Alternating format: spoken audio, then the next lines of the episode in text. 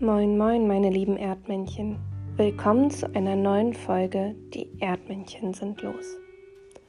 Heute ist Donnerstag, der 7. Mai 2020. Gestern war Mittwoch und morgen ist Freitag. Die Lösungen zu den Rätseln von gestern.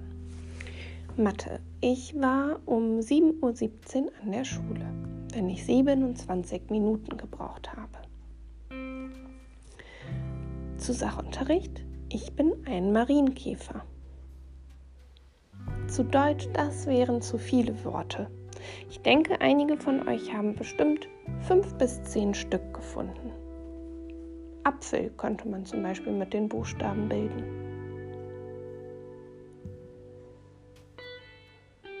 Die Geschichte der Woche. Filito schlug Peter das Schwert aus der Hand, sodass es auf den Fußboden fiel und sofort setzte Filito seinen Fuß darauf. Geh nach Hause und leg dich schlafen, Filito, schrie Mimi wütend. Warum kommst du überhaupt her und machst Streit? Die Perlenkette bekommst du ja doch nicht. lachte Filito, noch fürchterlicher als zuvor. Wollen wir doch mal sehen. Wollen wir doch mal sehen. Und dann fing er an zu suchen. Mimi und Peter setzten sich auf das Fensterbrett, um zuzusehen. Er findet sie niemals, flüsterte Mini Peter zu.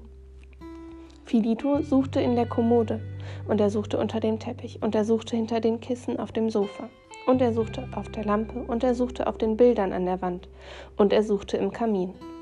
Aber im Blumentopf suchte er nicht, denn wie sollte er darauf kommen, dass die Perlenkette da lag? Schließlich suchte er im ganzen übrigen Haus. Mimi und Peter wichen nicht von seiner Seite. Sie sahen ihm zu und kicherten, weil er an den unmöglichsten Plätzen suchte und wühlte. Wenn ich so dumm wäre wie du, Filito, sagte Mimi, würde ich nach Hause gehen und mich an meinem Schnurrbart aufhängen. Da wurde Filito aber wütend.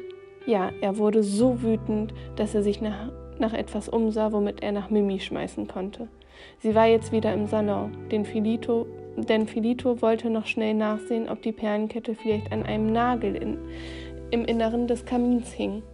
Hier war es also, wo er so wütend auf Mimi wurde.